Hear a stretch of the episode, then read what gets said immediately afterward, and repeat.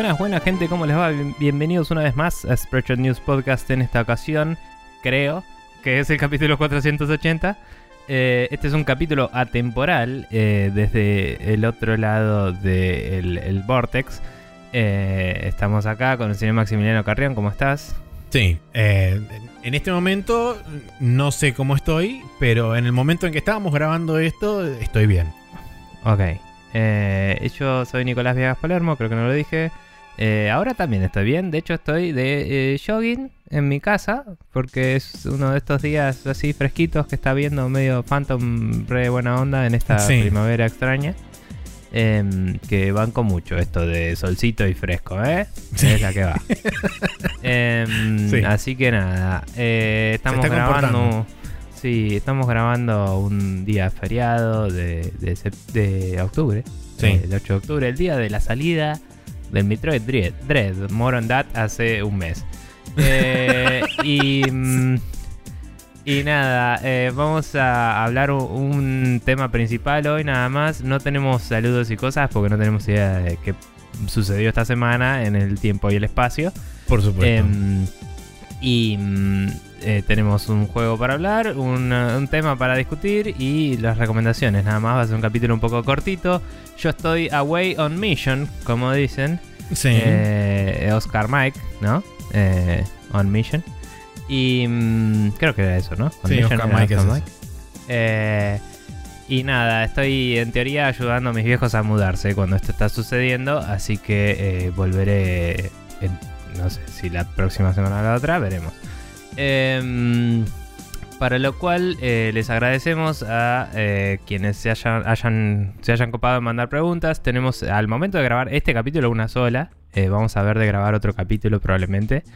Y, si no está su pregunta acá, quizás esté en el otro. Eh, y nada, gracias en este caso a Mati Falseta, que en el momento de tratar la pregunta, eh, de tratar el tema de discusión del día, vamos a usar lo que Mati nos preguntó como base. Sí. Así que gracias a él. y gracias a todas las genéricas personas. a toda la Sí. gente que haya pasado y compartido el programa en estas semanas.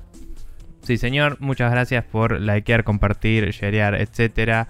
Eh, coméntenos igual, aunque sea un capítulo temporal, qué opinan de esto eh, y, y nos va a servir para, para mm, eh, contestarles apenas volvamos a nuestro propio timeline y eh, para saber si les gusta o no el tema y eh, después proceder a no hablar de él de nuevo porque lo odiamos bastante. Pero no Sí. importa. Eh, ya llegaremos a eso.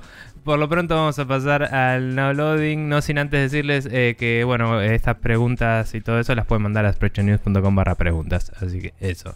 Eh, nos vamos al now loading y Maxi nos va a contar eh, qué anda haciendo en los cielos últimamente.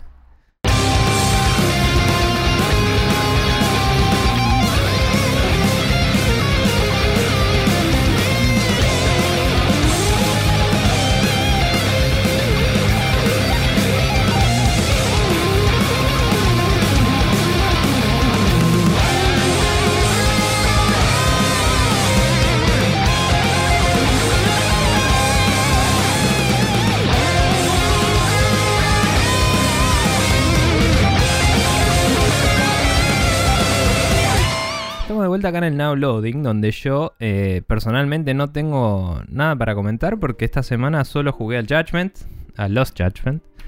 eh, y eso ya lo voy a haber hablado hace un rato. Así que eh, no hay más para decir al respecto. Si me olvidé de decirlo en su momento, jueguen al Judgment. eh, está buenísimo. Y, y nada, Data hace un mes, como decía antes. Sí. Maxi, estuviste surcando los cielos en el simulador eh, de vuelo de Microsoft eh, 2020. Sí.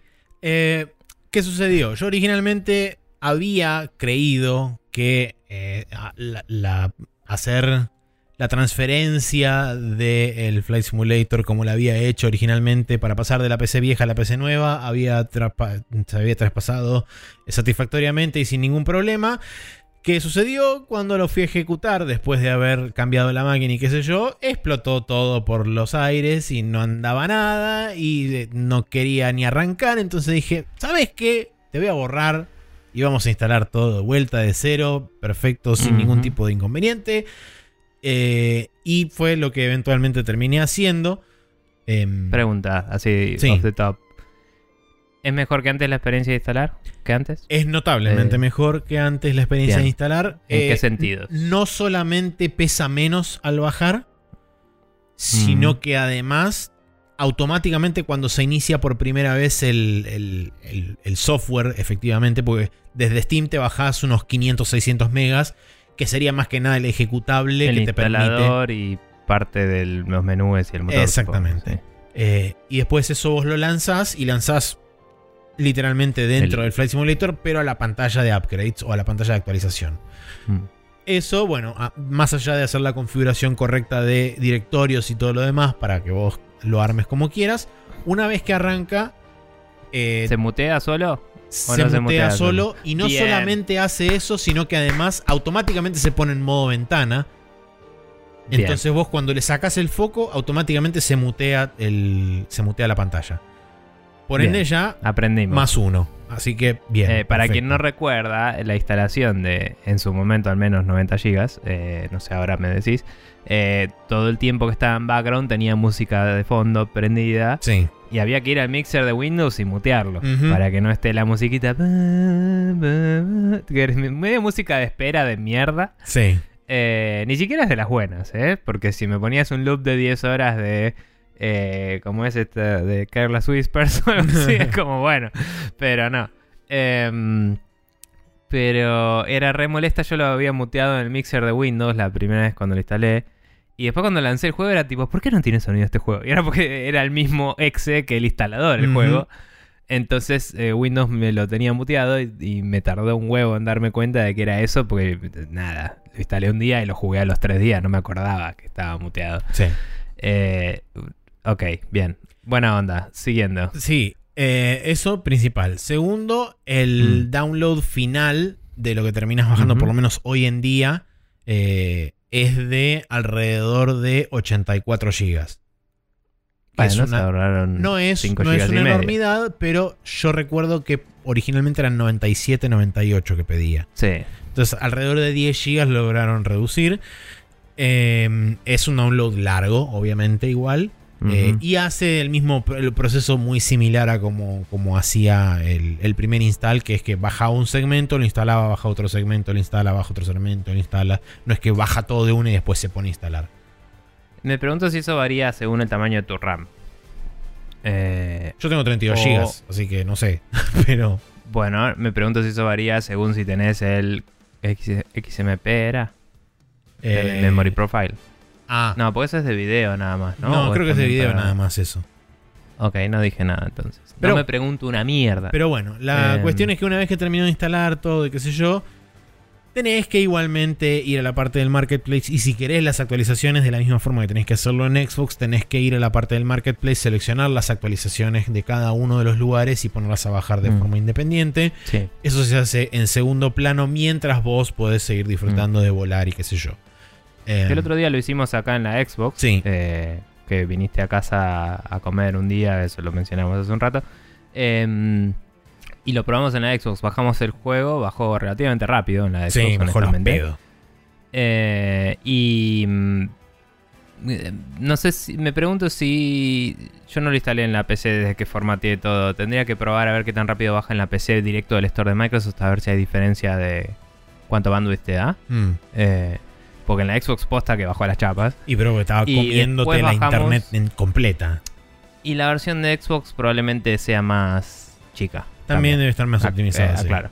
Pero bueno, el, y bajamos el Content Pack de Japón eh, y también fue una experiencia relativamente fácil dentro de lo que es el menú del Flight Simulator, que no es el más fácil. Pero eh, nada, es- cabe destacar que parece ser uno a uno la paridad de features. ¿no? Sí, sí, sí, sí. Y de, y de menús y todo. Y Sí. bueno, parte también creo que la razón por la cual eh, mejoraron mucho la experiencia que voy a comentar a continuación es justamente por el hecho de haber lanzado en consola. Haber lanzado en consola a la versión original de Flight Simulator lo hizo extremadamente bien porque remodelaron todo lo que es el sistema de tutoriales y todo lo que es la elección de pilotos. Este, lo, Mm. lo armaron en bloques mucho más em, mucho más este, desmenuzados y pormenorizados en cada sección. Y además está subdividido en varias secciones este, independientes. Cuando vos entras a la parte de lo que sería el curso de piloto, entre comillas, está subdividido en lo que es este, em, conocimientos básicos, despegue y aterrizaje, y por último, este, maniobras avanzadas. Y creo que el cuarto ítem es este, airliners o algo así, que es como una suerte de primer con respecto a algunos de los instrumentos que tienen los aviones mm. grandes de aerolínea. Pero bueno, para concentrarnos en la primera parte, que es digamos lo que probablemente primero intentes hacer, eh, en la parte de controles básicos, arrancas primero con el avión parado en tierra y el motor apagado, y te muestra con la visión desde afuera hacer una recorrida virtual alrededor del avión y te muestra cuáles son los, este, los comandos, los nombres de las cosas y todo ese tipo de cosas, te lo va mostrando ah, con la luz. Después de eso te hace pasar a la visión interna y te muestra algunos de los instrumentos, te hace mover los mandos para ver cuál es la correlación entre el, comando y, el, y las alas o los alerones y demás. Esto es en, varias subsiguientes este, sesiones. Y recién en la cuarta sesión más o menos de ese, de ese coso básico estás, arrancás en el aire y haces el primer segmento de lo que era el tutorial básico del, anterior, que es, ok, bueno, lo está comandando, entre comillas, el, instructor, que en realidad es una suerte de, piloto automático por software que lo maneja el avión. Em, y después te dice, ok, bueno, tenés el control, ahora podés hacer estas dos maniobras que te mostré recién, que es doblar un poco a la izquierda, doblar un poco a la derecha, elevarte mm. y bajar un poco. Y eso ya es la primera, digamos, lección en el aire. Y así va avanzando progresivamente. Y algo que también cambiaron y que creo que es excelente que lo hayan hecho, pusieron el mismo esquema de, de puntuación que tienen los landing challenges. Entonces, vos, a medida que vas ejecutando diferentes cosas, esos, cada una de esas cosas está como este, categorizada por una. Este, por como si fueran distintos bullet points. Y cada uno de esos te da un puntaje. Por ejemplo, en el. Cuando, cuando hice el, la, la, lección del, del aterrizaje.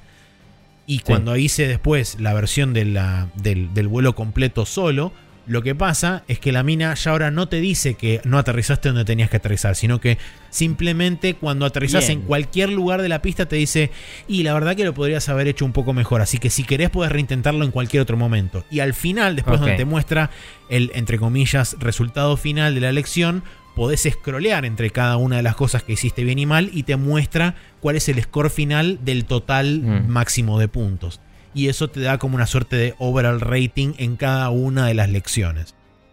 Y pregunta, ¿te visualiza de alguna forma más clara dónde es el punto donde deberías tocar con las ruedas para aterrizar idealmente? Porque eso, si igual te sigue diciendo, eh, aterrizaste en el lugar inadecuado, aunque no te falle, eh, es choto. Porque no, no, te dice cuál es el problema eso. Sí me parece que debería. Eh, eso es una cosa que le falta. Que creo que debería mm. forzar alguna de las ayudas visuales que trae este, intrínsecamente el, Flight Simulator. Eh, mm. Sobre todo en la parte del entrenamiento. Porque vos. Una movida tipo realidad aumentada que tenga un cuadrado que diga a partir de acá toca. Digamos, o esta línea es la que marca dónde tenés que aterrizar, que seguro que hay una que. De hecho, existe y es una de las ayudas visuales que vos podés activar desde, la, desde el menú, los menús de accesibilidad. Mm. El tema es que si vos lo desactivás desde ahí, lo desactiva en mm. todos lados, inclusive en el entrenamiento. Ok. Y si lo ves en el entrenamiento es porque está activado en todos lados. Exactamente. Eso es lo que es. Claro, eso es un problema.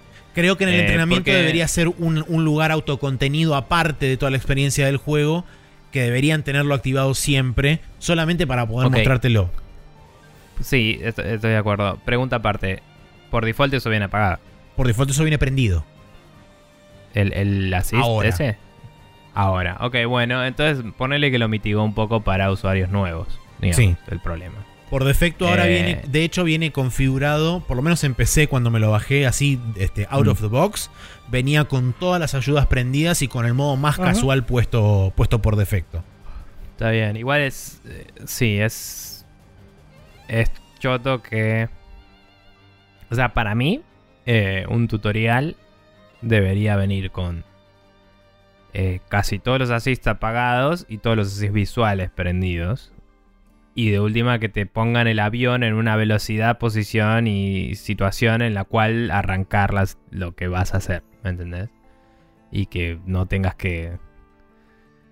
em, o sea, de última podrían tener tutoriales, no sé, supongo que ya lo tienen de hecho, eh, de distintos niveles de dificultad que tengan más o menos cosas prendidas, pero digo, como que si hacer el tutorial con todo prendido y hacer el tutorial con todo apagado es distinto, me parece un mal tutorial. Me parece que tenés que tener un tutorial que vaya de fácil a difícil, ¿me entendés? Y que el último tutorial sea un vuelo entero que te puntúa con todo apagado, ¿me entendés? Como una, un career mode de un juego de carreras o algo así, ¿me entendés? Sí. Eh, Sí, o sea, está. La verdad que con respecto a la, a la primera experiencia de la versión original, mejor, es órdenes de magnitud mejor. De hecho, inclusive cómo está manejado todo el tema del sistema de puntuación y todo eso, está mucho mejor indicado también a la hora de irte tutorializando cada uno de los pasos de las acciones que tenés que llevar a cabo. Sí debo decir que eh, en el caso de, por ejemplo, yo que estoy utilizando el, el, el JAS, eh, hay veces que no registra si tenés eh, mapeado un botón o una acción al control. No te lo registra bien, entonces te pone o, Apreta un la F para hacer tal cosa. Exactamente. claro. Te pone o la tecla del teclado o te pone tipo, no sé, mantener el clic derecho apretado para algo. Este, Mm. y entonces es como, pero yo tengo mapeado eso al control. Poneme el joystick number, bla. Pero bueno, no lo hace. Pero, perdón, ¿vos tenés mapeado eso al control en el Flight Simulator Sí, o en el sistema? Ok. Bien. sí, sí, sí, en el Flight Simulator. Por eso, en, en es algunos eso casos. es un en- bug raro. Sí, por eso, no, no sé si es un bug o es un tema de que por ahí yo justo toqué algo en el teclado y es como que como suapea dinámicamente los Sí, inputs. es- eh. Este, y depende de cada vez que tocas algo cuando suapea. Entonces, por Mm. ahí justo toqué medio como de, de- de costado el mouse o algo así, cambió el Sí. input al teclado por algo. E- Esas cosas me molestan bastante en los juegos porque, por ejemplo, ¿no? Eh, un vamos a decir un juego tipo Battlefield, ¿sí? Sí. Por ahí sos una persona super hardcore del Battlefield que tiene un joystick J así, tipo enfrente tuyo y en el medio un volante y además tenés mouse y teclado, ¿me entendés? Entonces vas, te cagás a tiros, te subís a un auto, agarrás el volante, te subís a un avión y te vas volando, ¿me entendés? Vos Sí. podés tener un escritorio Sí. Super Transformer con todo eso si querés. Eh, y no me sorprendería que haya más de uno así. Entonces digo, ese tipo de swapeos son una embole. Si tenés mapeado todo y todo está prendido y activo y enchufado, mostrá todos los inputs. No sé, tipo, apretá la acción tal, entre paréntesis, 70 botones, para hacer tal cosa, ¿me entendés? Y... mm, No sé, qué sé yo, no Sí. me parece que, que tengan que ser excluyentes esas Es, cosas. es- es raro. Pero Eh, bueno, O que te deje elegir, che, con qué estás jugando. Claro, sí, No, no, también. Eh, pero digamos, en, en definitiva, eh, me parece que está mucho mejor armado, está mucho mejor diagramado. Como dije, está mucho más desmenuzado todo. Este.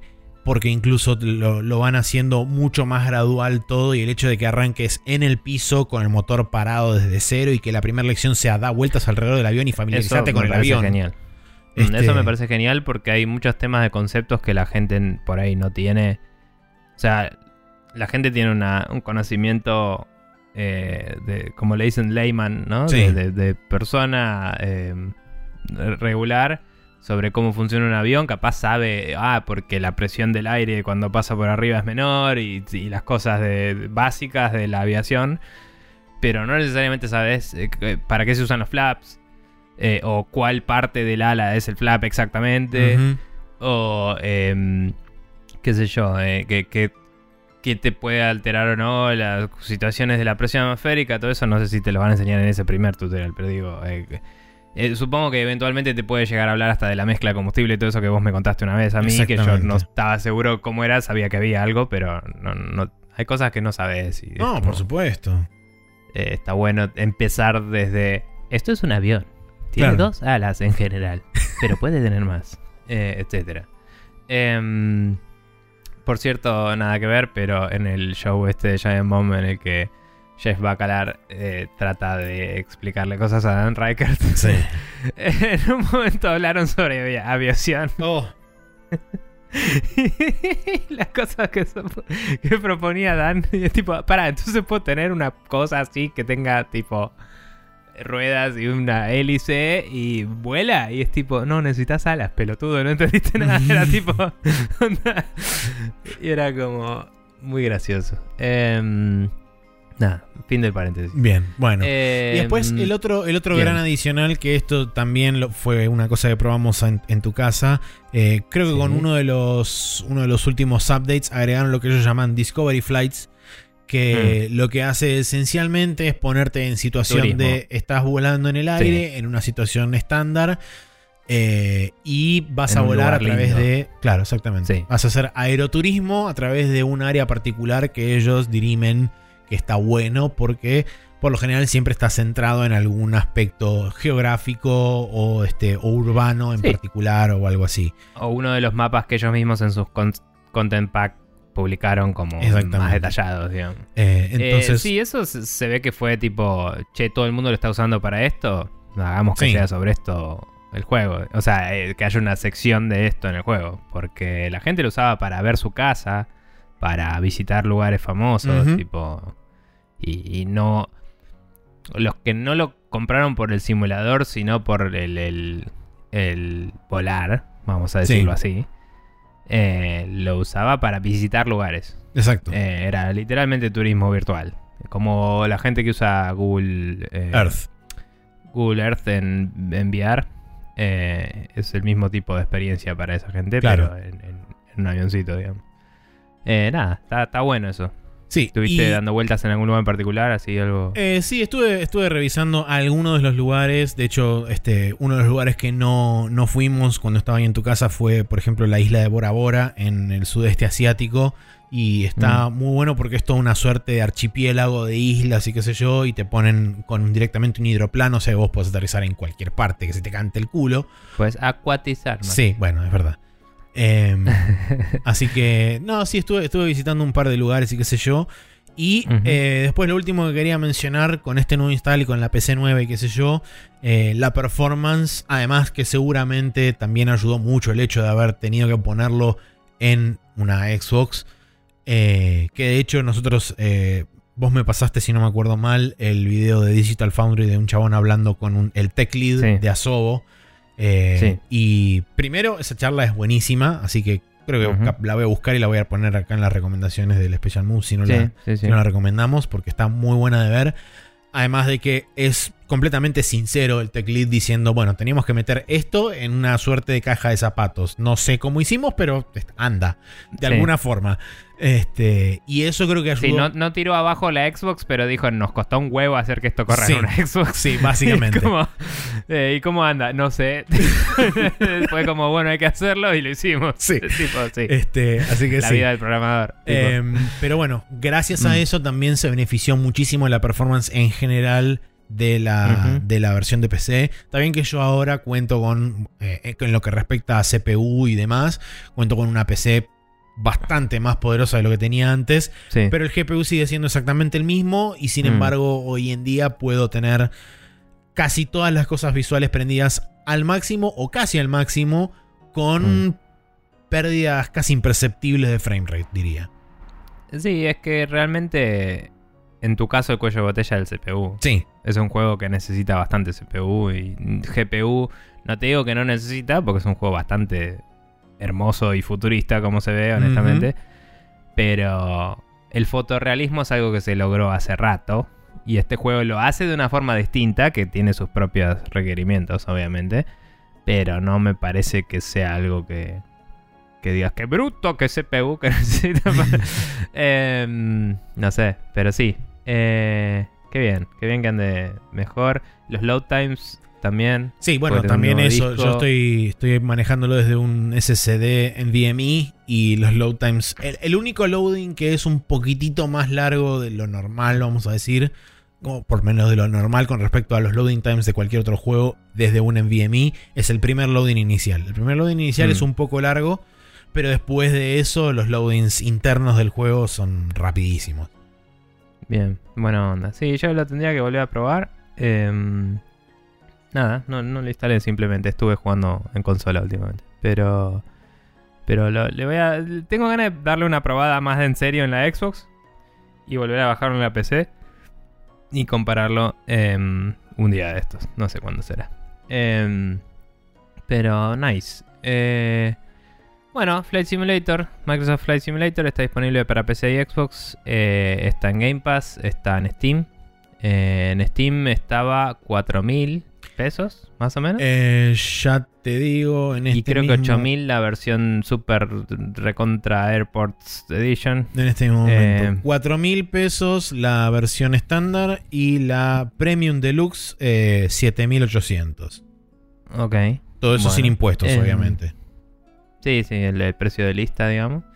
Eh, nada, es una. Lo hemos dicho, es un, eh, una gran experiencia. El primer juego Next Gen de verdad, Sí.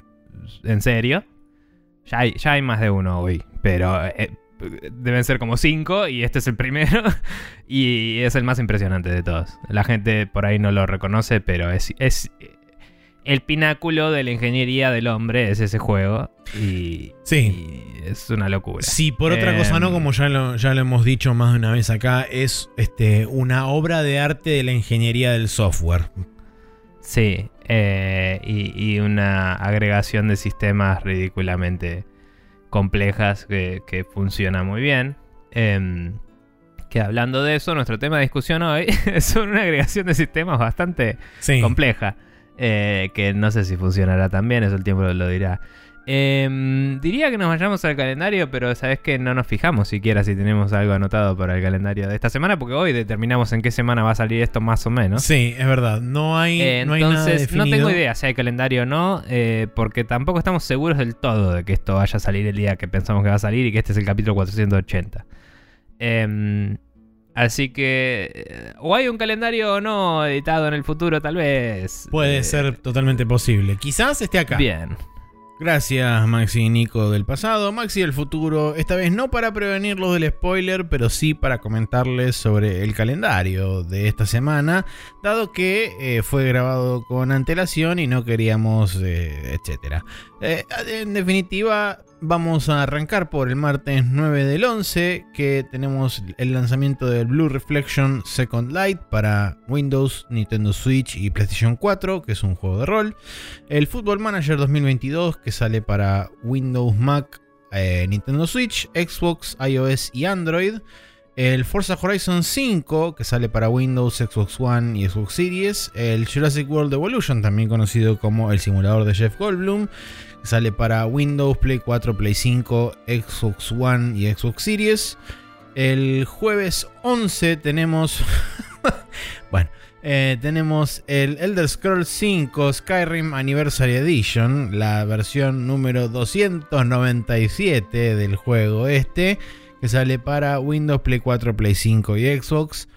Eh, después tenemos el, la Grand Theft Auto The Trilogy The Definitive Edition, que si no me equivoco es el Grand Theft Auto 3, el eh, eh, Vice City y el San Andreas. Esos son los tres que vienen en la colección esta, que sale para Windows, Switch, Play 4, Play 5 y Xbox. Eh, después tenemos el PUBG New State, que asumo que es un nuevo PUBG, o no, o es una nueva versión del anterior, no sé. Eh, que sale para iOS y Android. Em, y después tenemos el Star Wars Knights of the Old Republic que sale para Nintendo Switch, justamente celebrando el anuncio de la remake que se va a hacer para las consolas de próxima generación. Eh, sale el original para Nintendo Switch. Y hablando justamente de Switch, el viernes 12 de noviembre tenemos el Shin Megami Tensei 5 que sale para Nintendo Switch. Ahora sí, les cedo el pase nuevamente a eh, Nico y Maxi del pasado para que continúen, este, y etcétera. Quizá no hubo nada ahí donde dejamos el espacio, no sé. ¿Eh? Escuchame una cosa. Bueno, no importa. Nos vamos a ir a la main quest donde vamos a discutir el tema que nos dejó Mati Falseta para la temporal.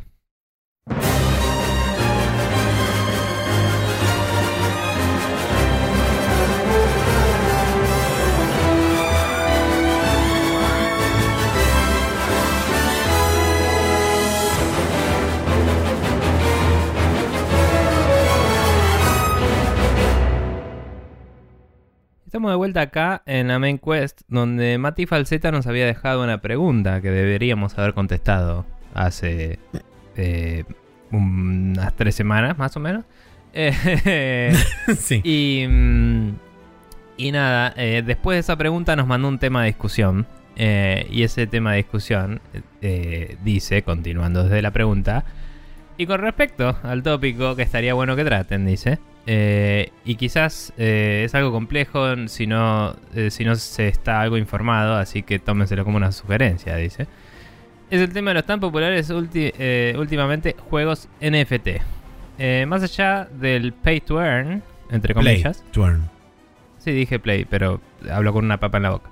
Ah, Em, más allá del play to earn, me gustaría que traten las nuevas posibilidades que se que, que crean que pueden los juegos traer. Que crean que pueden traer los juegos basados en activos únicos como los NFT y cómo estos activos podrían utilizarse, transferirse e interactuar en un ecosistema de juegos diferentes de diferentes desarrolladores, compañías y empresas. Un ejemplo podría ser el de tener un personaje u objeto con ciertas características y que diferentes juegos puedan utilizar este personaje u objeto para personalizar el gameplay o la experiencia de otro de- del jugador. Digamos, como eh, básicamente me compro ponerle un jetpack en un juego y lo puedo usar en otro juego también.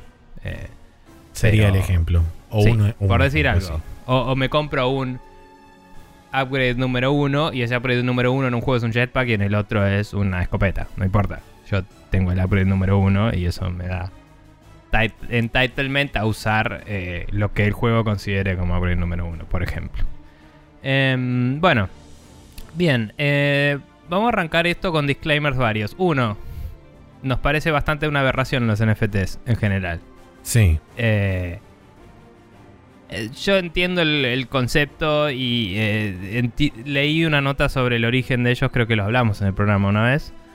Em, creo que la recomendé la nota, que hablaba de el chabón Sí. original que dijo yo lo pensé para esto y lo están usando para esto otro y no sé si me copa tanto, básicamente. Sí, y lo más gracioso de Eh. todo eso es que hace relativamente poco yo encontré también en un, este, en un thread en Twitter que aparentemente, como el NFT está basado en, en el sistema de Ethereum para validar y todo eso, eh, o, sea, o está medio como tomado de ahí. Ete- Sí. Y Ethereum fue creado por un chabón básicamente que eh, se eh, medio como que se Se había Se- enojado con Blizzard. se rayó con Blizzard porque habían nerfeado a su, Mm. a su Warlock en algún aspecto en particular. El chabón dijo, bueno, ya sabes qué, se va a cagar todo esto, me voy a dedicar 100% a hacer algo que tenga alguna utilidad. Y encontró el tema de- del blockchain y de la, de la minar Sí. criptomoneda y qué sé yo, y ahí nació Ethereum. Y es como, bueno, Sí, dale. de estar enojado con el WoW. Sí. Em, sí, no sé si está basado en... O sea, hay juegos NFTs que se atan a eso. Ahora lo vamos a hablar un poquito más. Pero bueno, eh, disclaimers. Uno, en general, cómo se están usando hoy los NFTs nos parece una aberración. Eh, yo creo que el concepto en sí no es necesariamente nocivo, pero automáticamente se está usando para especular y eso ya lo hace tóxico, digamos. Sí. Eh, eh, es como, bueno, la plata y el capitalismo en teoría es muy buena, pero en la práctica tal vez no. Eh, es lo mismo. Segundo, Em, está metido o, no- o esto se está empezando a entreverar con una industria de mierda como es la industria de los videojuegos, donde todo hay que explotarlo y reventarlo hasta sacarle la máxima ganancia y dejarlo enterrado en el piso. Este, Por ende, muy probablemente nada bueno salga de ahí. De hecho, ya tuvimos un ejemplo donde un juego de NFTs, este, el creador o uno de los creadores Mm. de repente, literal, desapareció del mapa con 2.5 millones de dólares y la promesa de un juego que nunca va a hacerse, aparentemente. No, no debe ser el primero. Y, Y no va a ser el supongo que eso va a ser una de las noticias que vamos a grabar mañana en el programa de hace un mes. Así que eh, seguro que ya lo discutimos. Pero bueno. Em, nada, eh, esos son los disclaimers. Eh, en general no nos interesa este mundillo, entonces tuvimos que leer dos o tres notas al respecto. Justo había un thread de mi amiga Belén en Twitter que contaba unas cosas que está bastante bueno para una persona que entiende un poquito y, lo lee. Eh, pero tampoco es que lo reprofundiza. Em, nada, leímos un par de cosas sueltas y, ahora vamos a citar nuestras fuentes, ¿no? Pero vamos a hablar un poco de los juegos NFT que hay hoy y cómo están funcionando. Y después un poco contestar la pregunta de qué otros usos nos parece que podría tener o no esto. Em, aparte. Eh, que a mí me recordó a que una cosa que sugirió Noid una vez que lo comenté en el programa también, de también tenía que ver con esto, ¿no? De comprar un ítem en un juego y que te lo puedas llevar al otro. Y tengo opiniones al respecto que podemos hablar un ratito también. Pero bueno, ahora que dijimos todos esos disclaimers de no nos importa ni nos gusta ni bancamos los NFTs como existen hoy en día en la sociedad, podemos hablar sobre, NFTs en los juegos. Saltemos al em, hipotético en donde le damos bola a esto. Eh, sí.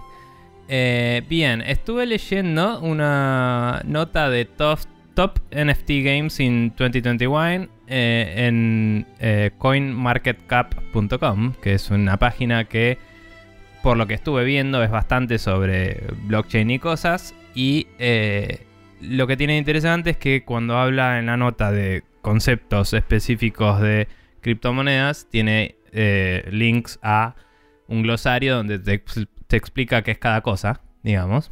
Sí. Em, y, y, nada, se ve que es un sitio que se basa en reportar noticias sobre estas cosas. Eh, y por ende eh, tiene sentido que no había escuchado de él nunca antes en mi vida, porque no me importa todo esto.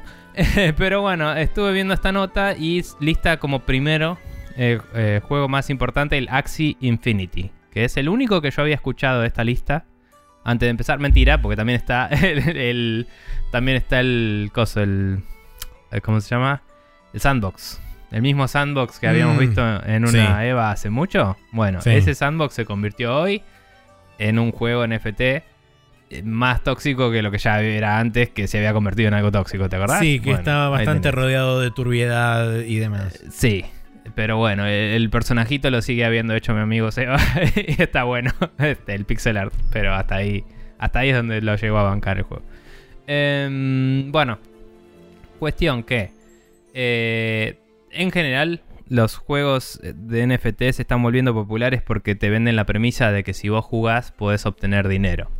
Eh, ¿Cómo funciona esto? Eh, exactamente no lo termino de entender, pero por lo que yo comprendo es que en vez de hacer cálculos estúpidos que consumen un montón de electricidad para generar tokens, es como que los tokens se generan a través del gameplay. Cuando el gameplay llega a ciertos puntos, aparentemente eso dispara la generación de un token. Y eso implica que eh, cuántos tokens se generan, cuántas monedas se generan, em, depende de cuánta gente hay jugando y cuánto invierte la gente de tiempo y dinero en él, ¿no? Eh, eso no sé cuánto hace que fluctúe la valuación de cada token de cada juego. Porque si mucha gente jugara un juego se generarían muchos tokens, entonces técnicamente cada uno valdría menos. Entonces no entiendo cómo el éxito de un juego está atado o no a esa economía y cómo funciona, vamos a decir.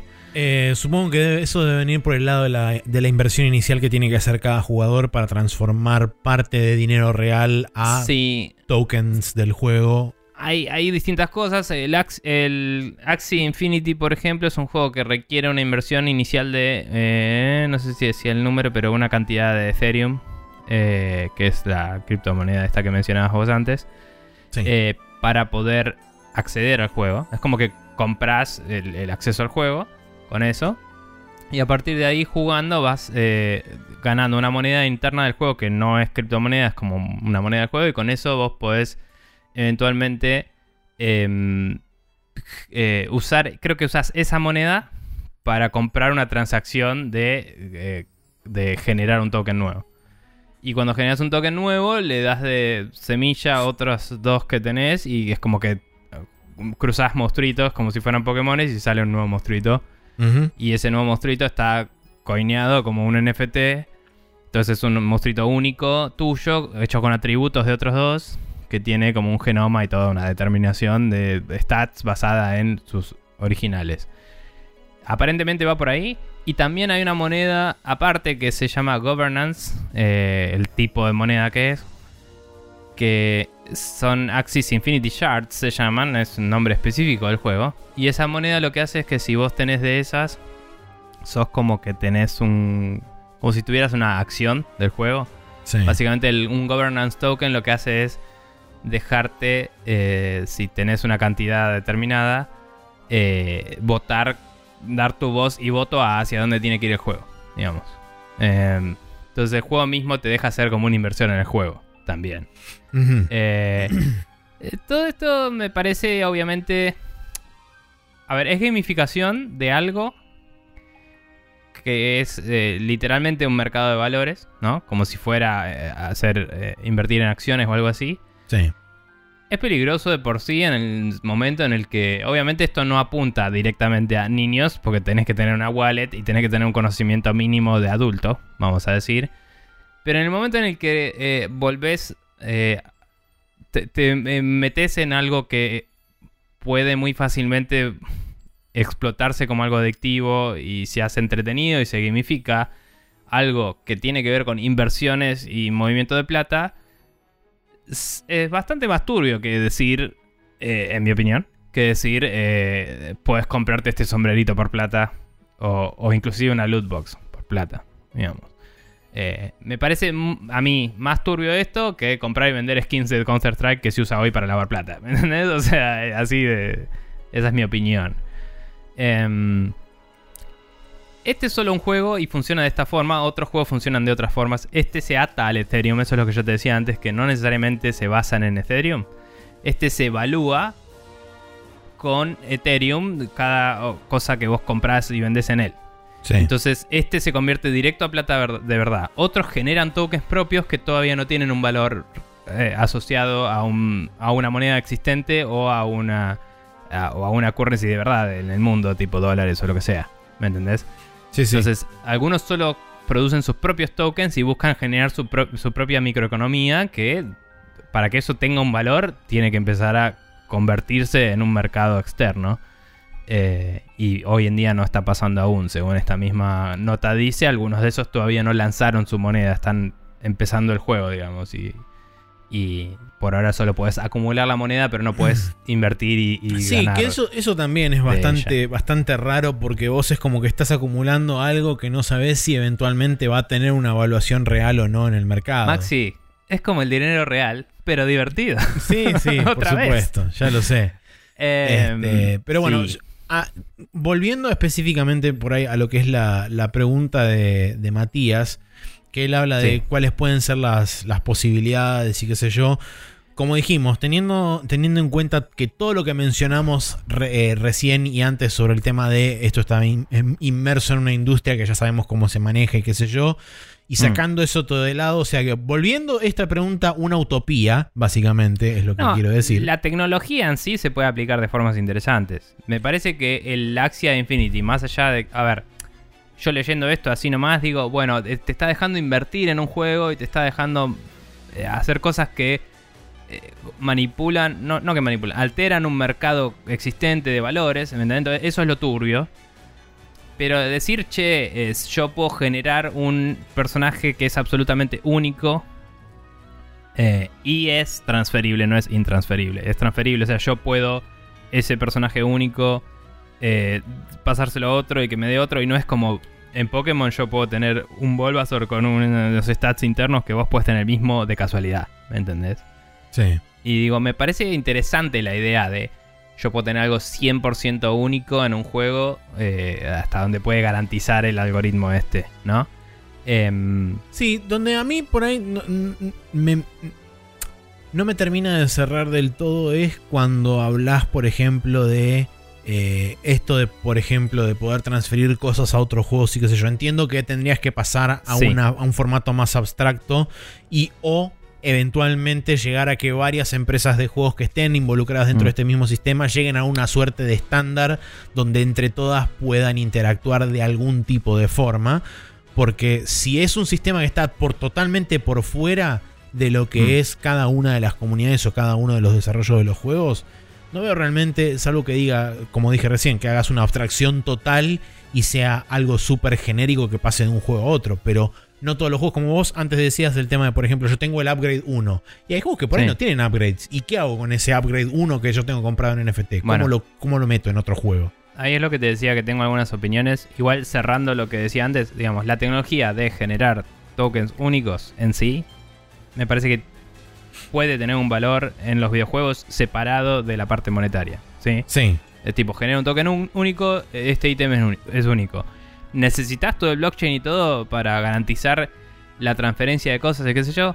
Honestamente no. Capaz si querés hacer anti-cheat y ver que la gente no duplica ítems y eso porque en algún momento tuviste una transacción monetaria atada a eso. Eh, o la unicidad de ese ítem es relevante para algo que necesita que no sea duplicable en ninguna forma. Capaz ahí sí.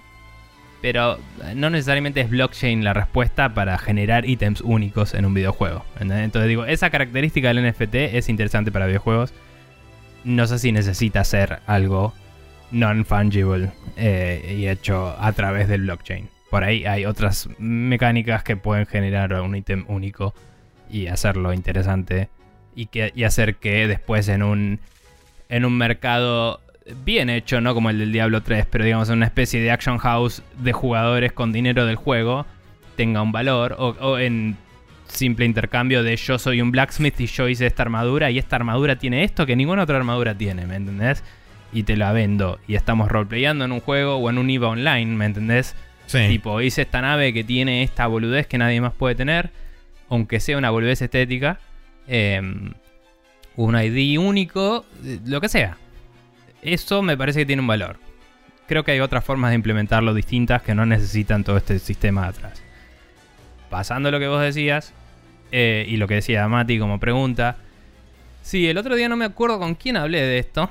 Eh, honestamente no me acuerdo. Pero yo di un ejemplo, por ejemplo, ¿no? Eh, capa roja. Tu chabón tiene una capa roja, es un NFT. Pasas a otro juego. Si el personaje protagonista es humanoide, ponerle una capa roja se puede. No es tanto quilombo. De golpe tu juego se va a volver cualquiera de estos asset flippers cualquiera, en los cuales, ¿por qué un chabón puede tener una capa roja en un juego cyberpunk oscuro? ¿Me entendés? No tiene mucho sentido. Pero bueno, vos podrías si querés. De golpe jugás un juego de autos. No sé si le puedes poner una capa roja. Por ahí puedes ponerle un coso de pintura específico que asemeje el estilo de la capa. ¿Me entendés? Que tenga Sí. un patrón. Mapearlo de alguna forma. O puedes ponerle una fucking capa roja a un auto porque se te cantó, porque el chabón te compró una capa roja y decís acaba la capa. Y aparece una capa volando atrás del auto, ¿me entendés? El tema Em. es, ok, perfecto. Vos como desarrollador tenés que contemplar eso y tenés que es crear el asset problema. y tenés que hacer toda la logística alrededor de todos los ítems de todos los juegos de todas las demás compañías. Ese es mi problema. Aún si lo haces dentro de la misma compañía y solo le decís, bueno, es nuestro, nuestra promesa como este publisher hacer esto para que vos sientas que tu plata vale algo y, y que hiciste algo único y que lo que vos te compraste es tuyo y lo puedes usar a través de muchos juegos. La teoría es muy linda. Ponele, no me interesa a mí, pero bueno, me parece una buena teoría. Pero va directamente en contra del por qué existen los DLCs. Y los. DLCs, vos compras un DLC y la compra de todos los DLCs, toda la gente que se compró esa puta armadura de caballo y, y cambió el timeline para siempre y ahora es culpa de ellos, eh, esa gente pagó de sobra, ¿no? Pero pagó el desarrollo de esa armadura de caballos Exacto. y del sistema de, de- de compra-venta del DLC y de autenticación y eh, un montón de cosas que había en el medio de todo el sistema. Sí, tasas de yo transferencia compro- y todo lo demás. Si yo compro un NFT una vez, una vez, y me sale, ponele que 100 dólares y es bastante plata y es como, che, compró 100 dólares, démosle ese valor en un montón de juegos.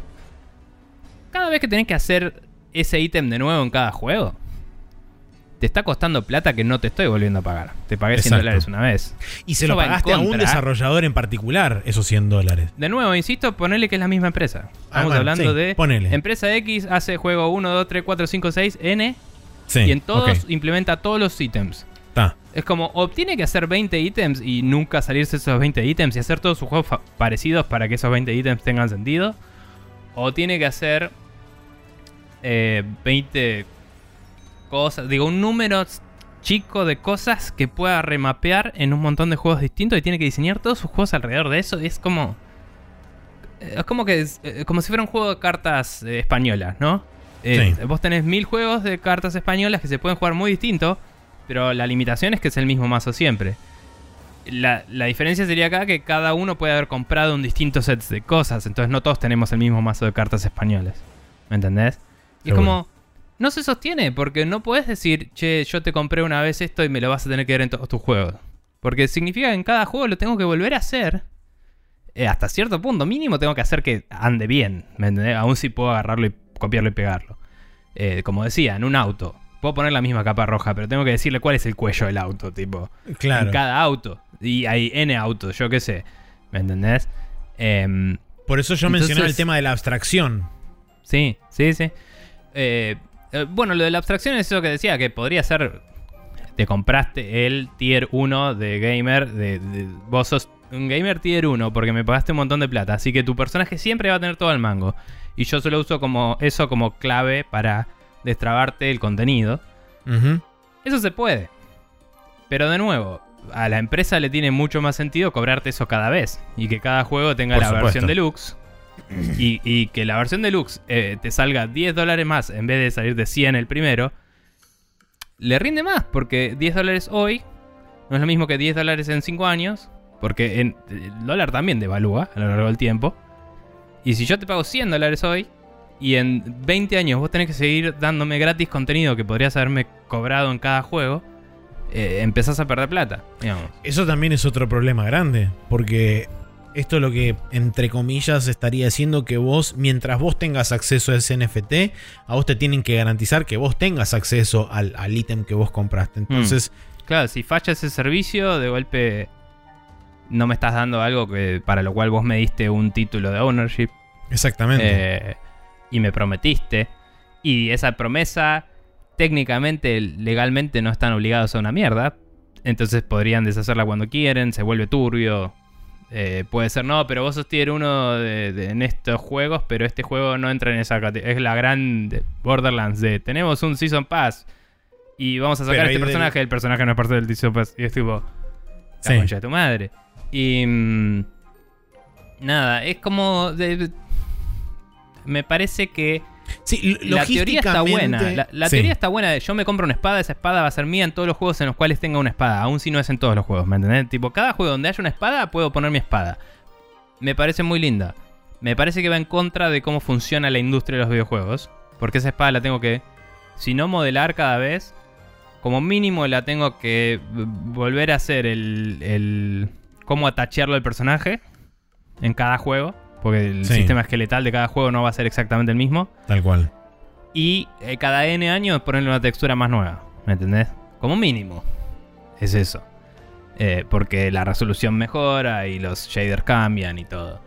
Por eso Eh, dije entonces- que si no lo que No. la otra la otra alternativa de todo eso es crear un diseño estándar a través de todos los juegos que entren dentro de esta clasificación de juegos como un FT, que se arme un estándar a través de todas las empresas que van a estar involucradas, que todas tengan un tipo de, de por ejemplo, de, de esqueleto, de esqueleto particular, todos tengan este, anchor points en alguna parte del personaje para poder poner determinada cantidad de ítems estéticos este, y todo ese tipo de cosas que harían que sí, ok, vos podrás tener un personaje único y todo lo demás, pero estás como básicamente ecualizando todo a un normal estándar que lo vuelve, no sé, personalmente me parece que le quita algo de, algo de la creatividad que puede llegar a ver, este, digamos, del lado, del lado del diseño, no tanto por ahí del lado del usuario.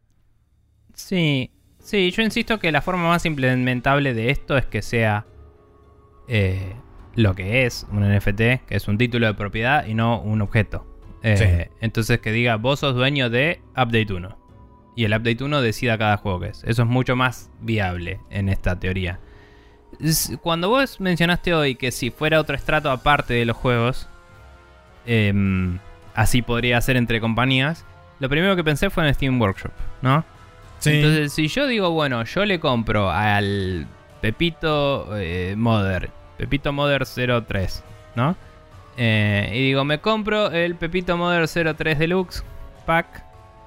eh, yo lo único que haría es, eh, digamos, cada vez que Pepito Mother 03 saca algo que entra dentro de ese Deluxe Pack, automáticamente es mío porque ya tengo la ownership del Deluxe Pack. ¿Cambia algo con cómo funciona hoy el, el, el coso? No necesariamente, porque si yo le compré un skin y el chabón lo actualiza, ese update me va a llegar. Eh, pero el skin me lo compro para un juego y el Deluxe Pack Whatever, si es un NFT, puede estar a través de N juegos. ¿Me entendés? Em, entonces cada cosa que agregue de cualquier juego entraría ahí. De nuevo, no entiendo cómo eso es sustentable para el productor de contenido. No. Sí. Es. es eh, la teoría es interesante, pero la práctica se vuelve impracticable, literalmente. Sí, por ahí en, en, esos casos ya entrarías más en, ok, bueno, ¿cómo podés generar? Eh, porque si tenés que descartar toda esta generación de assets y toda esta generación de contenido como pérdida, mm. la ganancia la tenés que tener por otro lado. Y la ganancia la tenés que tener entonces por el lado de cómo hacer que se vuelva tu game loop lo suficientemente adictivo para que la gente continúe jugando a Eternum y así te generen los tokens y que vos de mm. esos tokens cobras un porcentaje, porque creo que funciona así como, como ellos generan la plata. Que de cada generación de token ellos se cobran, se guardan un porcentaje de ese token generado y en base a eso es como cobran ellos y generan la plata. Entonces, en algún lado el juego económico tiene que estar, porque si no lo tenés en el lado donde la gente te paga el ítem o te paga por algo, lo tenés que generar en algún otro lugar. Claro. Es que hoy, como decíamos, los juegos NFT se centran en esto del pay to earn, ¿no? el de play to earn, ahora sí lo dije mal. Em, eh, o sea, la idea es que vos jugás y ganás tokens. Y justamente es la única forma en la que esto se vuelve, voy a decir esta palabra y no va, pero sustentable, ¿no? Eh, porque en este sentido, eh, como vos decís, cuando se van generando tokens, ellos se quedan con un porcentaje y la gente le otorga valor a esos tokens. En el caso del Axi, que es el único que estamos tratando, pues no, cada juego lo maneja muy distinto. Y, no tiene más sentido tomar un caso de uso y decir, vamos a asumir que hay varios que son así, que hablar de todos los casos de uso que no terminamos de entender. Sí, también va a depender de em, cada uno de los, de los juegos que tengan eh, relativo éxito que puedan llegar a tener. Y si uno por encima de todos esos es como que tiene el modelo a seguir, muchos lo van a seguir, está claro eso. No, y, de nuevo, el Axie nos sirve porque aparte de ser muy popular, está atado a Ethereum. Y Ethereum es una moneda que existe y es muy eh, usada. Es como.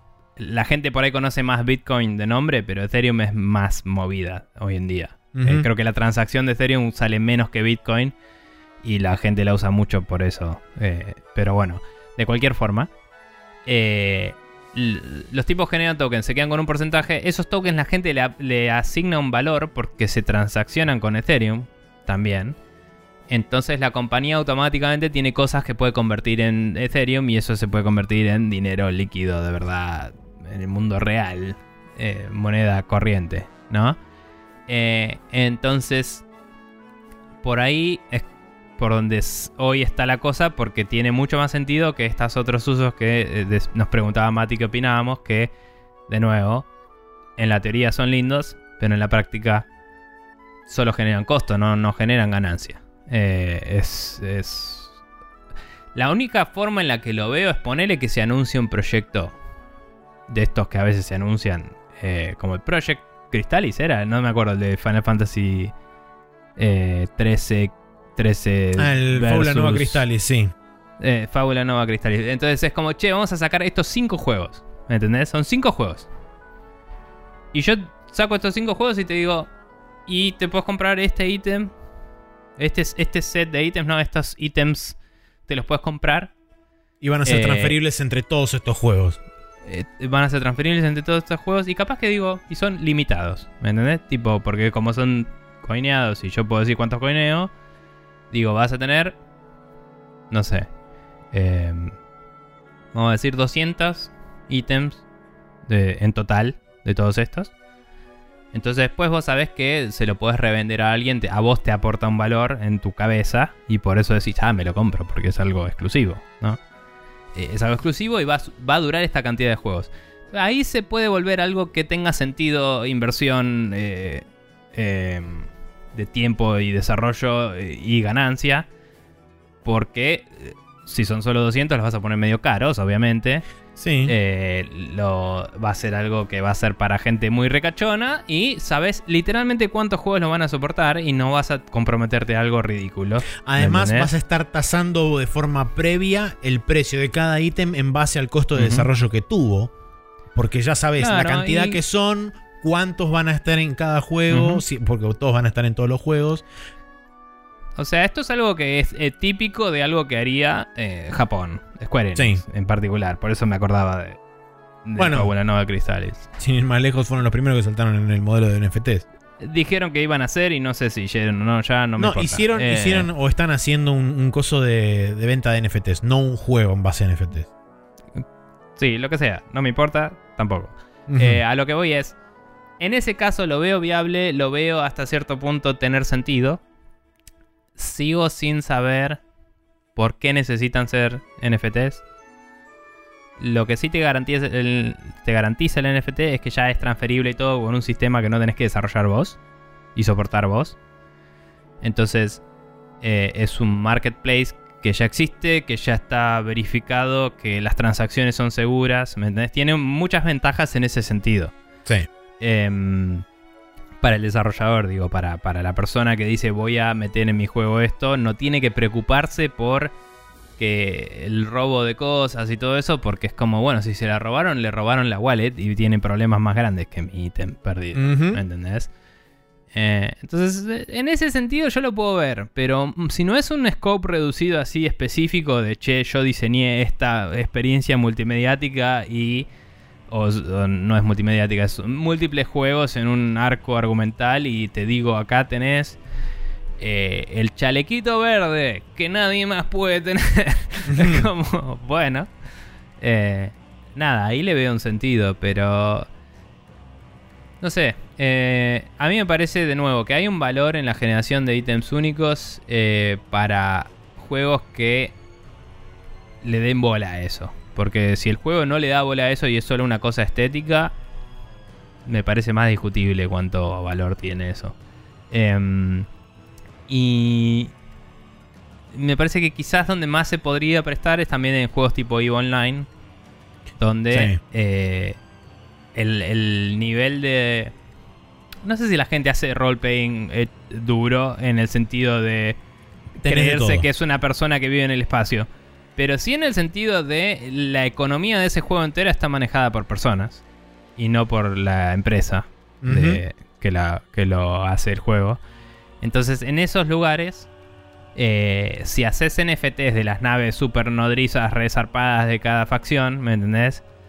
Eh, y se vuelven así como algo único y, y- y recontra irreplicable, me parece que ahí hay un lugar. Y estamos hablando de mucha plata y es algo que puede uno tener un porcentaje de eso y lo puedes dividir entre toda la gente que tiene un clan o lo que mierda se llame, eh, una facción. Sí. Em, y, y como que ya, hoy ya se tasan las cosas del EVE Online cuánto valen en dólares. Entonces es como que ahí yo lo reveo también. Pero bueno, nada, eh, lo que a nosotros nos molesta obviamente hoy de los NFTs es la especulación y cómo la gente eh, gasta electricidad en eso para hacer plata sin pensar en absolutamente nada y, sin, y queriendo no hacer ningún esfuerzo y ganar plata eh, solo, no sé, gastando electricidad. Ya, me parece turbio, me parece igual de turbio el tema de las acciones, que es algo que viene de hace cientos de años, no sé cuándo empezó el mercado de acciones, pero em, es literalmente igual de turbio, eh, lo cual... eh, pe- Pero está más por afuera de la ley en muchos sentidos. eh, y eso lo hace de, de regulaciones y eso. Sí. Y eso lo hace para mí peligroso en meter en videojuegos por una cuestión de manejos de adicciones y de ansiedades de la gente. Em, Me preocupa que la gente invierta plata que no tiene en esto bajo la promesa de que jugando va a ganar más plata.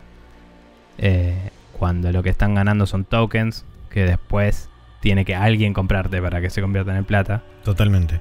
Y por ahí le puede ir bien un rato y después de golpe se llega a desplomar eso y te quedaste sin plata. Porque hay gente que no puede medirse bien en eso. Y ese es el lugar donde me preocupa, en serio. El tema del gasto energético, eso me parece un garrón, pero tampoco es, tampoco es cierto.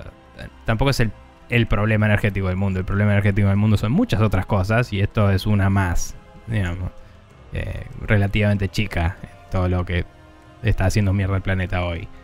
Pero. mm, Pero bueno, sí. Qué sé yo. Sí, e, es, es una pata más de todo el problema, o sea. Sí, digo, no, si ves los porcentajes de gasto energético no es tan grande. Eh, está creciendo y produce mucho menos cosas copadas que la mayoría de las demás cosas que gastan energía en el mundo. Sí, seguro. Pero cuando ya estás empezando a hablar de, por ejemplo, gastos que equiparan consumos energéticos de un país, es como, bueno, ok. Eh, sí, sí, pero es a través de todo el mundo. Seguro, seguro. Eh, de nuevo, por eso digo, es, debatible todo. No importa. digo, a mí no me gusta y lo miro muy de afuera y no me meto mucho en eso pero entiendo el appeal, entiendo las utilidades que podría tener. Me parece que el problema son las utilidades que está teniendo hoy. Em, y por eso no me gusta. Eh, pero bueno, juegos con NFTs. ¿Nos faltó algo más que quisiéramos cubrir sobre el tema? Eh, no, estoy mirando la pregunta y no. Creo que a grandes rasgos más o menos mm. cubrimos, cubrimos buena parte de todo. Eh, quizás eh, siendo, siendo un poco autocrítico, digo que por ahí fuimos un poco más negativos de lo que me hubiera gustado ser. Pero hay que tener en cuenta también que el marco en el que esto está contenido no es algo que está fuera de la realidad tampoco. Entonces, ponerlo, digamos, dentro del marco en el que hoy actualmente se encuentra la industria. Una industria que es conocida por abusar de sus usuarios y por este, querer hacer el mínimo esfuerzo indispensable para tener la mayor rentabilidad posible eh, y todo ese tipo de cosas, no es algo que se pueda discutir en un vacío. Sí. Em, yo, más allá de lo negativo o no que seamos, porque al principio dijimos, che, no nos gusta, vamos a hablar igual porque nos preguntaron, pero es como, bueno, quedó aclarado. Eh, a mí me preocupa que no estamos del todo informados del tema y es nuestro entendimiento de esto. Entonces, si les interesa igual, infórmense más. Seguro, no, tenemos la, verdad nosotros tampoco. De hecho, al justamente no estar interesados en el tema, muy probablemente tengamos menos información que mucha gente que está más metida en esto. Sí, sí. Si nos quieren en particular recomendar algo de algún video, algún análisis del asunto que les parezca que está bueno. O si ustedes conocen más sobre NFT, si nos quieren corregir sobre cosas que hayamos dicho mal acá, bienvenidos sean. Es bienvenido honestamente no me interesa mucho revisitar el tema. Porque cada vez que leo al respecto me ofende. pero. Sí, pero estoy dispuesto a que si hay gente que sabe más y quiere eh, que retomemos el tema con más información o quiere, no sé, venir de invitada y hablar. O quiere postular eh, diferentes este, opciones que nosotros no tuvimos en cuenta. Lo que sea. o que eh, lo que sea, eh, nos avisan. Eh, yo, inclusive, como decía, si alguien quiere venir invitado a hablarlo, ok. Yo, perdón si vamos a ser muy negativos ahí, ya lo hablaremos en su momento, pero... pero... Mm, nada, no nos entusiasma esto más que nada por las formas en las cuales puede ser abusado. la... Y... Y volviendo a la pregunta de Mati, eh, las formas de hacer ítems transferibles entre juegos son las veo muy limitadas en cuanto a eh, costo-beneficio para las empresas. Por eso creo que no está sucediendo y que no es fácil que suceda fuera de los ejemplos que tiramos. Em, y, justamente por eso hoy los juegos NFT son más sobre, eh, eh te pago con tokens si jugás. Y, y no por, eh, si te compras este ítem lo vas a tener para siempre porque los juegos no son para siempre. Los juegos se apagan un día y dejan de existir. Exactamente. Eh, entonces, en ese sentido también, el, el Axia, whatever, ya me olvidé el nombre, eh, cerré el tab y lo perdí para siempre. Em, ese juego... Axie eh, Infinity. Gracias. Como está vaqueado por Ethereum, al menos si el juego muere, vos podés haberlo convertido en Ethereum. ¿Me entendés? otros juegos que quieren generar su propio token, si te metes ahí y ese juego fracasa, perdiste todo tu plata. Eh, ojo, el Ethereum se puede morir también, pero es mucho menos probable. Eh, que es una moneda en la cual hoy la gente confía. Entonces es igual de verdadera que eh, el dólar, vamos a decir. Iba a decir el peso argentino, pero la gente no confía en el peso argentino. pero bueno, nada. Eh, sí, NFTs. Em, me, me da un poquito de cosa, no quiero decirlo ahora que ya terminamos el tema de discusión, pero eh, NFTs eh, me parece que no recordamos al público qué es exactamente. Sí, es verdad. mm, Y es una, un identificador único que dice que una cosa digital, un bien digital, pertenece a el dueño de esta billetera. Eh, donde este, este Fue identificador único está encriptado y guardado O sea, seguramente. o mejor dicho, fue pagada. El derecho de decir que esta cosa fue pagada por este usuario es de este usuario. Sí, es un título de, de- es un título de propiedad eh, sobre algo replicable, lo cual eso ya de por sí a mí me parece eh, súper debatible. Eh, o sea, yo si tengo eh, una imagen de un meme y que hice yo y, y le digo, ah, esto es mío, pero el meme lo publiqué en Twitter y ya se lo copió todo el mundo, es tipo, sí, esto dice que es tuyo. Felicidades. Un saludo a la imagen de Peach de las medialunas. Claro, y la única razón por la cual eso podría valer algo es porque alguien quiera. eh, porque alguien quiera comprarme ese título. O sea, no estás comprando el bien, estás comprando el título que dice este bien que es de todos porque se lo copiaron y pegaron todo internet. Entre comillas es mío. y ni siquiera es mío, es de mi billetera, que si me roban mi billetera, Ya deja no es de ser mío. mío. Sí, eh, por eso no me gusta a mí también el, el Concepto. concepto, de NFT. Em, aplicado a juegos me parece que tiene más valor porque se puede asignar a una cuenta. Que la cuenta también, si me la cagan, deja de ser mía, pero es como, bueno, es un bien digital, un DLC. Y ya es así. O sea, estamos hablando de lo mismo con un sistema distinto. ¿Me entendés? Pero bueno. Em, la gente lo está equiparando hoy a comprarse la Mona Lisa. Y es como, no, pelotudo. no, no es así. Eh, entonces, nada. Eh, bueno. Eso. Hemos hablado del tema este que nos trajo Mati Falseta de NFTs en los juegos. Si la gente quiere opinar sobre eso, ¿cómo puede hacer, Maxi? No, nos pueden mandar un mail a spreadshotnews.com. No, spreadshotnews.gmail.com. Ahí está, faltaba la otra, la otra parte. Si no, pueden pasar por Instagram y dejarnos un mensaje en instagram.com barra o por Twitter en arroba spreadshotnews. Si quieren hacernos alguna otra pregunta eh, que puede o no tener que ver con los NFTs o con cualquier otro tema de discusión que quieran plantearnos, pueden pasar por Espero que no tenga que ver con los News. este, pueden pasar por spreadshotnews.com barra preguntas. Bien. Eh, igual le agradecemos a Mati porque un día íbamos a tener que tratar este tema. Em, pero, pero más que nada lo que nos preocupa es eso, ¿no? No, no saber mucho sobre él y estar informando inadecuadamente. Así que por eso digo, espero que no tenga muchas preguntas sobre NFTs porque quizás no somos el mejor medio para eso. Em, bien, eh, habiendo dicho todo eso, vamos a pasar a Special Mood donde tenemos un par de recomendaciones para ustedes esta semana.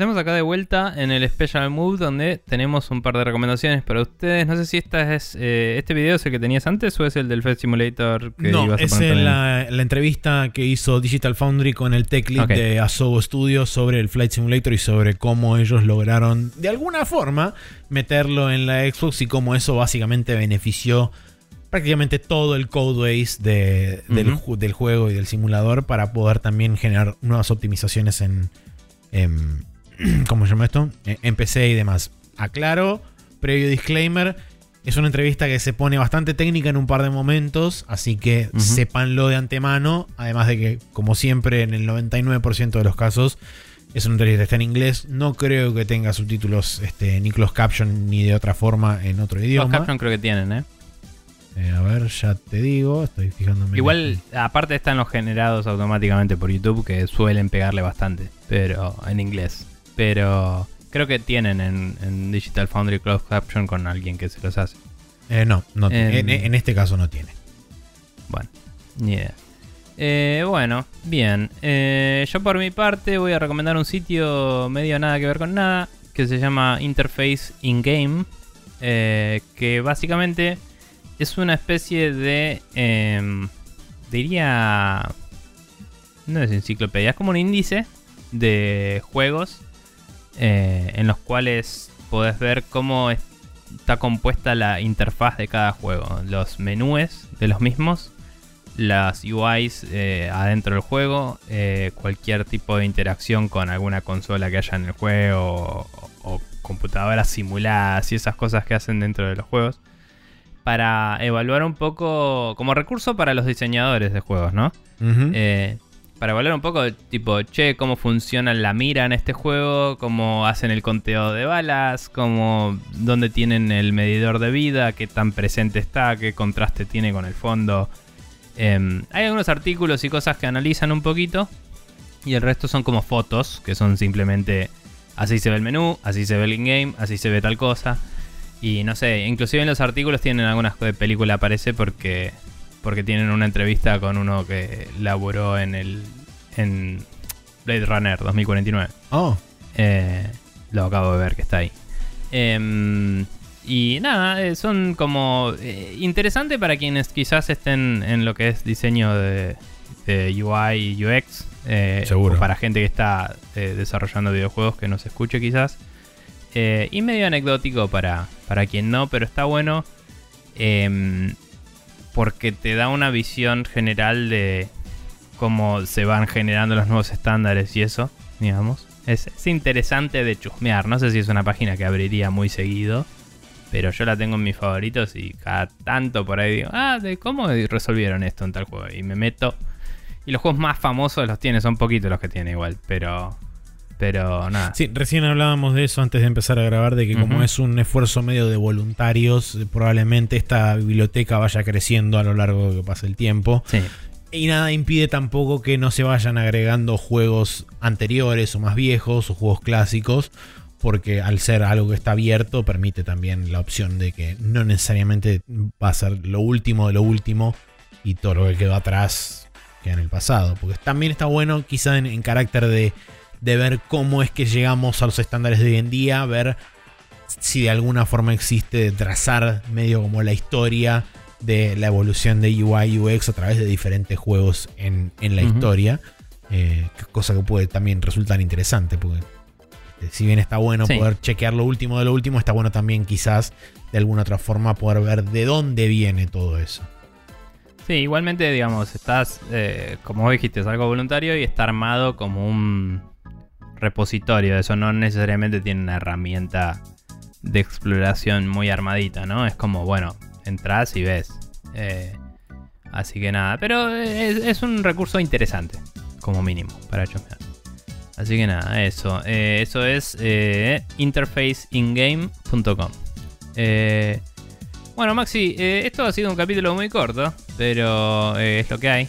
Eh, ¿Cómo hace la gente si quiere escuchar capítulos más largos? Por ejemplo, si quiere escuchar capítulos más largos, puede pasar por Apple Podcast, Google Play Podcast, Spotify o archive.org y buscar en todos, en todos esos lugares Spreadshot News, todo junto y sin acento. Y podrá acceder a todo el catálogo de nuestros podcasts y semana a semana, todos los martes, todos los lunes. Lunes. Al- Sí, lunes. Domingo a la noche, un Sí, día. el, lunes a las 0.30 horas es el horario de salida oficial. Eh, Si lo encuentran antes, suerte para ustedes.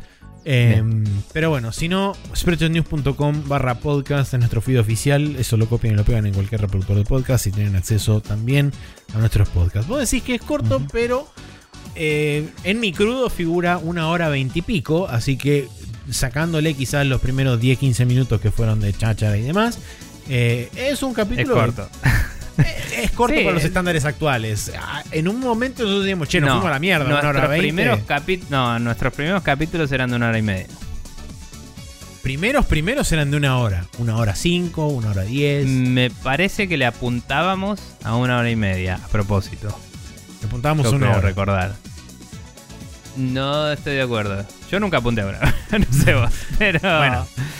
Pero yo recuerdo que el promedio de capítulos eh, hace mucho era una hora y media. y después un día pasó la marca de las dos horas y fue otro mundo para siempre. Sí. Pero bueno, sí. Bueno, whatever. Eh, esto ha sido un capítulo atemporal de Spreadshot News. Eh, y con suerte, eh, si no la semana que viene, la otra, estaremos de vuelta en el main timeline. Ya, no sé, reincorporados y, y con anécdotas y, y cosas divertidas. Etcétera. Etcétera. Eh, eso. Eh, muchas Está muy gracias a todos por pasarse, likear, comentar, etcétera. Y si nos dejan reviews y eso nos ayudan también a que nos encuentre más gente. Así que eso también se aprecia. Así es. Y mm, nada, nos veremos en la próxima ocasión. eh, idealmente con algo más eh, relevante a los tiempos que corren. No. O no, también pues.